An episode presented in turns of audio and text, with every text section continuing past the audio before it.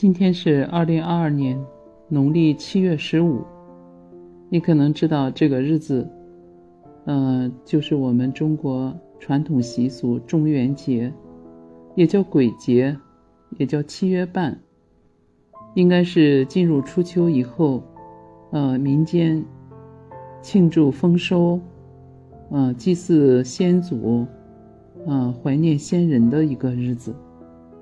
这不仅让我想起了我的姥姥。嗯，姥姥说起来离开我已经快三十年了，但是她的身影偶尔也会在我的梦中出现。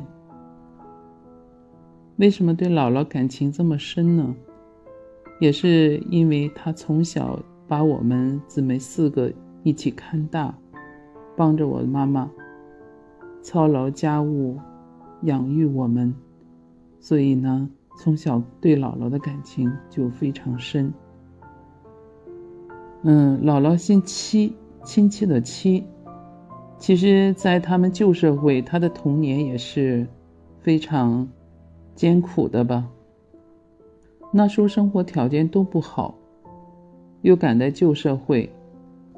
听我妈妈讲，呃，姥姥是。和老爷成亲了以后，生活才好了一些。因为老爷家条件还算不错，在乡里面呢是，呃，教过私塾啊，有点小乡绅的那种概念。但是呢，就是老爷呢走得早，在我妈妈四岁的时候，老爷就离开了，所以姥姥是从三十八岁吧就开始守寡。后来也改嫁过一次，但是呢，并不幸福。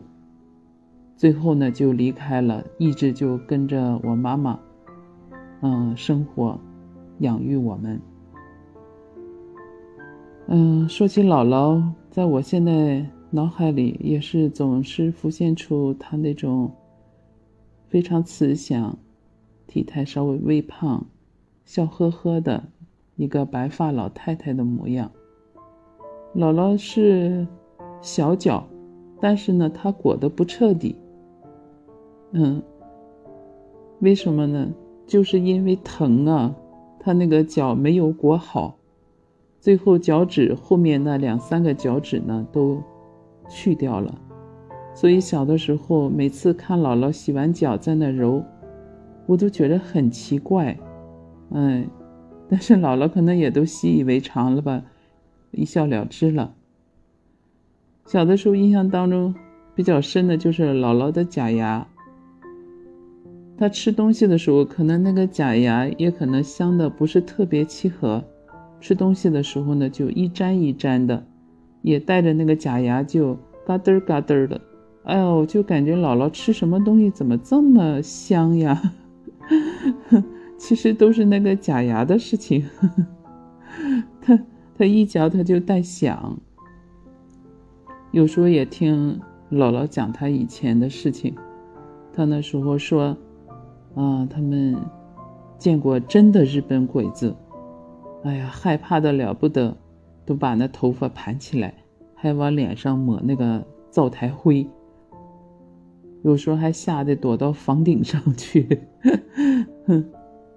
除了这些，其实还是和姥姥经常就是日常在一起生活的那个点点滴滴嘛。就是以前年龄小嘛，有一些记忆是很清晰的，有一些可能也就随着日常的生活，哎，记忆当中可能就不是很清晰了，有点模糊了。但是后来随着大了以后呢，应该对姥姥的这个。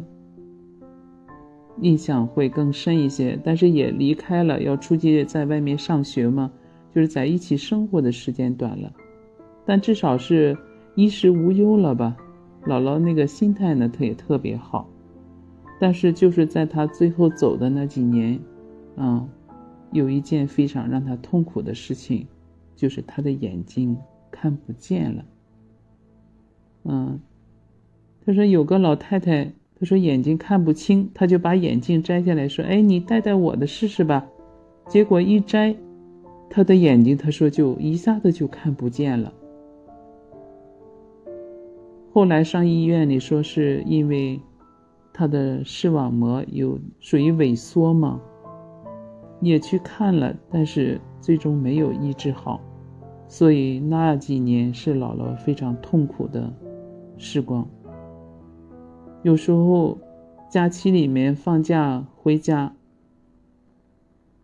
就听见姥姥在她那屋里面自己拿头撞墙啊！哎呀，那种痛苦，我现在想想，真的是，虽然不能感同身受，但是那时候还是年轻啊，也不知道怎么去宽慰和安慰姥姥，也就只能就是带着他出去，扶着他出去，嗯，散散步啊，遛遛弯啊。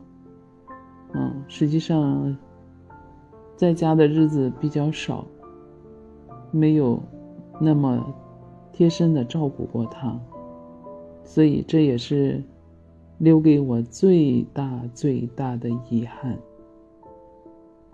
每每想起姥姥，真的是含辛茹苦的帮助我妈妈来养育我们姊妹四个的时候，都觉得非常的难过。